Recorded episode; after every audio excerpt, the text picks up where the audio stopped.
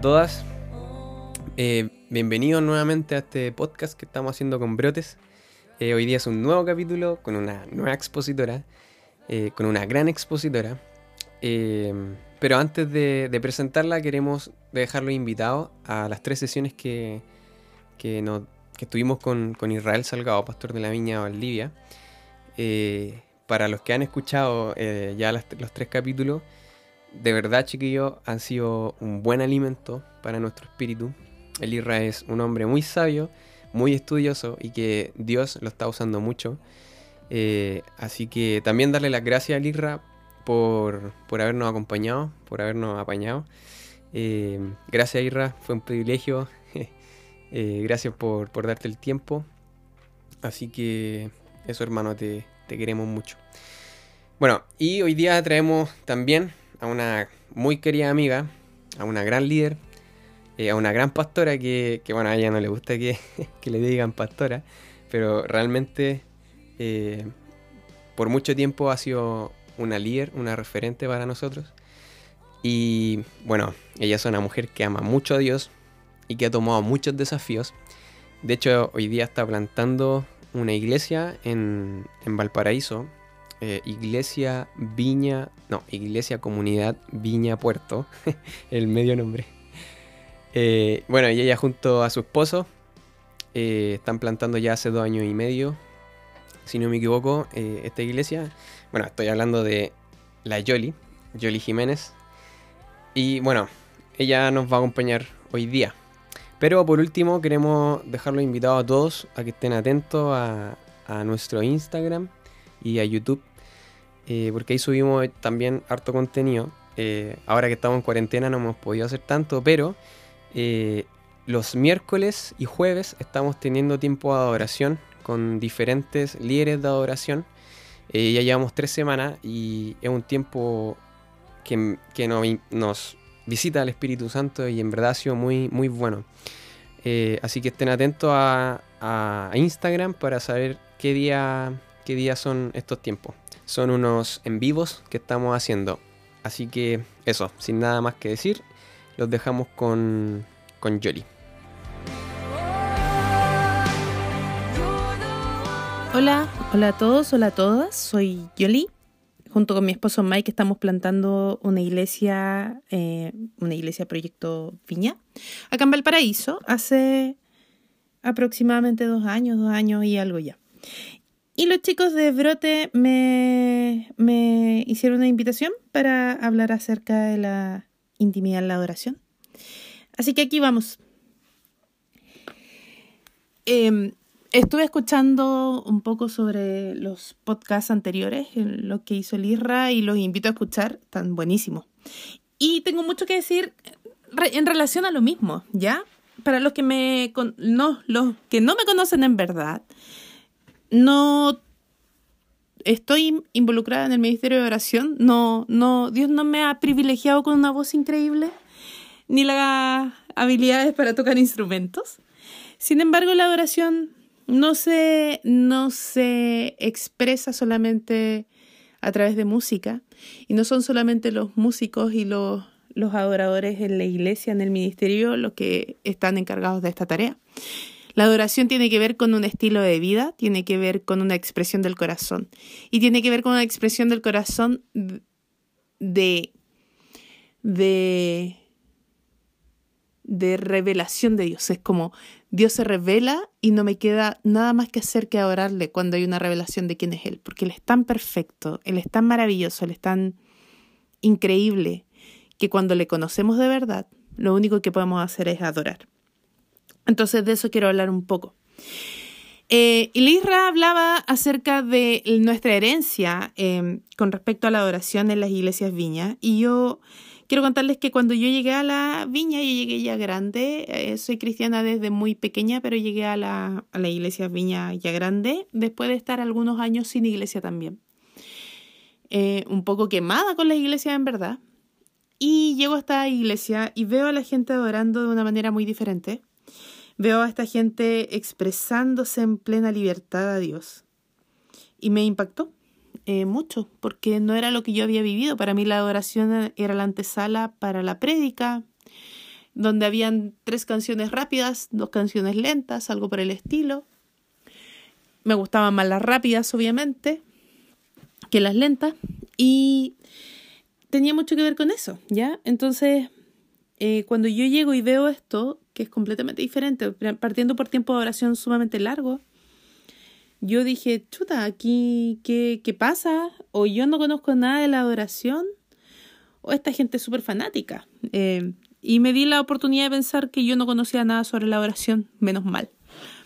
Eh, entonces, cuando yo llego a la, a la iglesia, decido empezar a tener mi propia búsqueda para descubrir la adoración. Yo no, no sé, yo no, no sabía que no conocía a Dios, ¿ya? Yo entonces, no sé, cristiana de chica y todo, dije, no conozco la adoración, entonces me voy por este camino. Y decidí por un año entero dejar de escuchar cualquier otro tipo de música, a mí me gusta mucho la música, eh, decidí dejar de escuchar todo tipo de música que no fuera cristiana.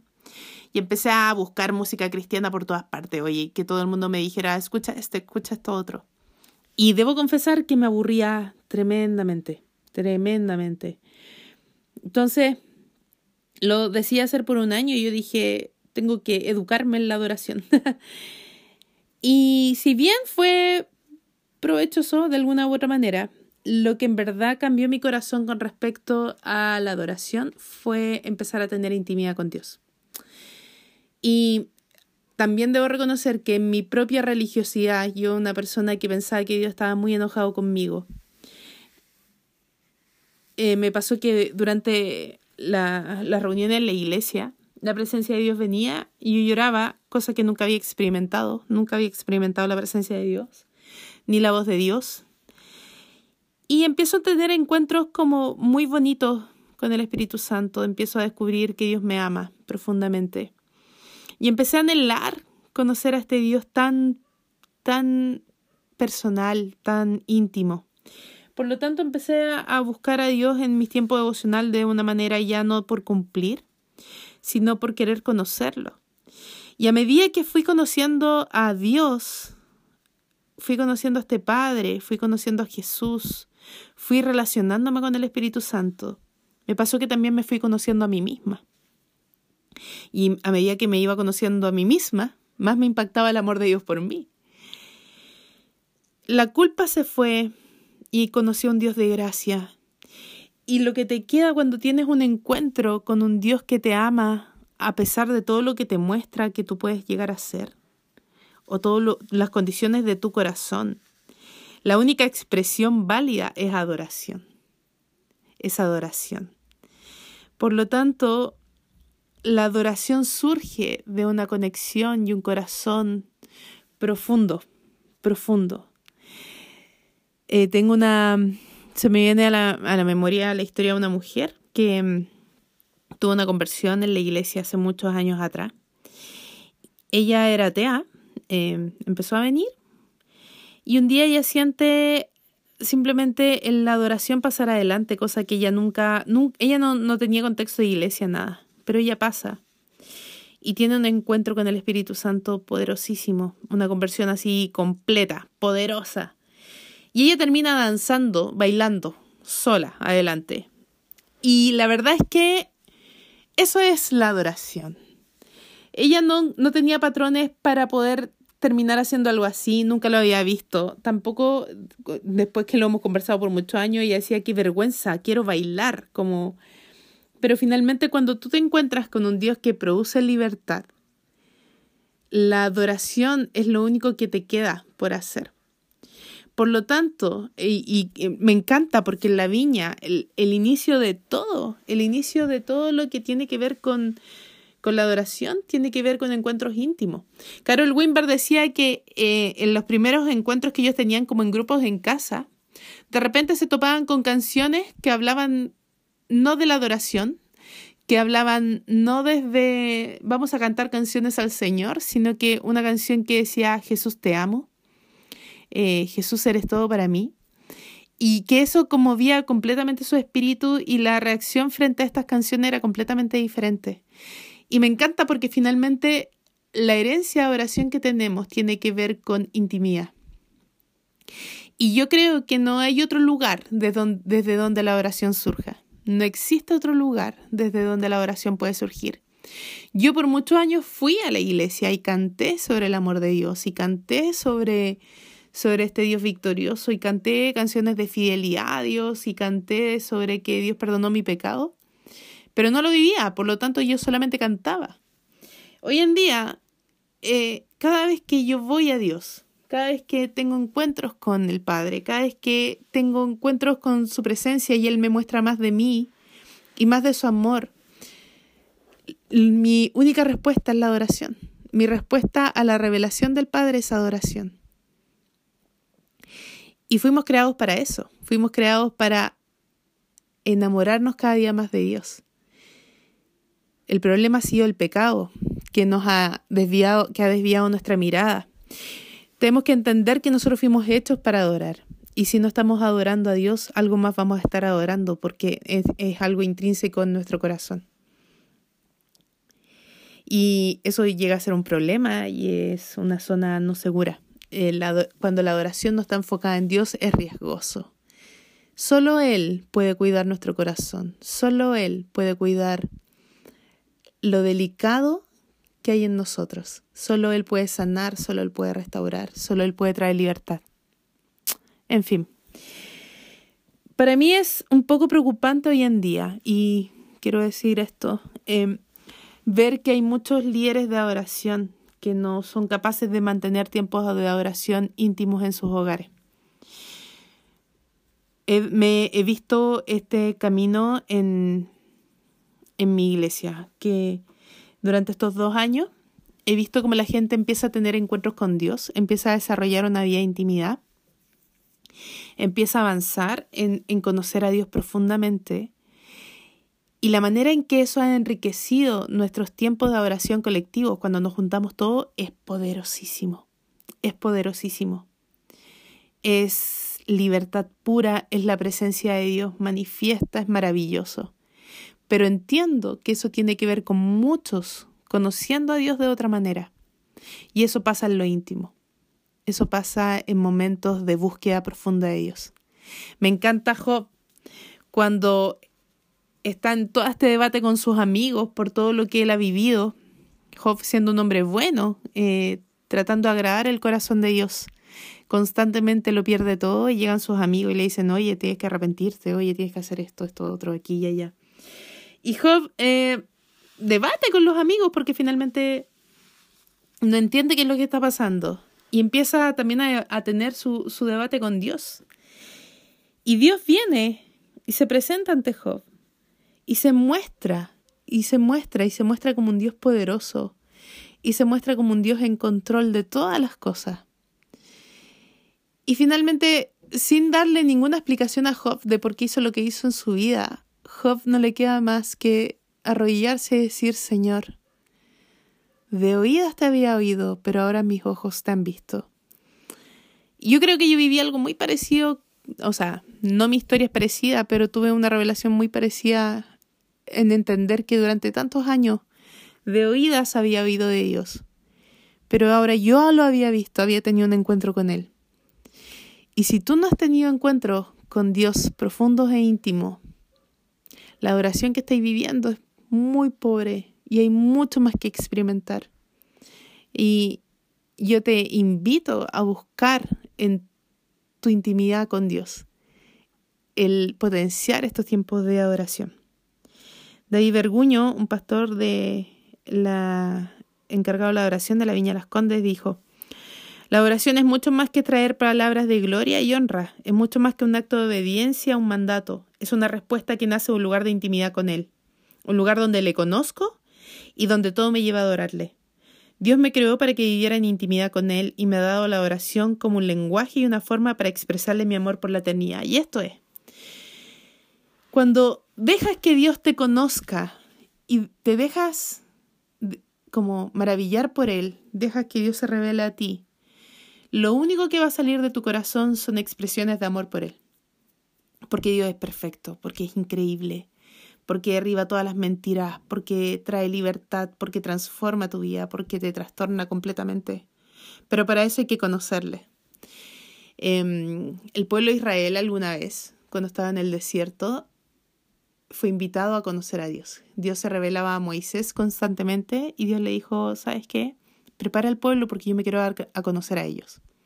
Y cuando el pueblo llega a este encuentro con Dios, Dios se presenta en un, igual los entiendo, en un monte donde caían truenos, la tierra se movía, se escuchaban se escuchaban trompetas gigantes, eh, no sé, había como un volcán haciendo erupción.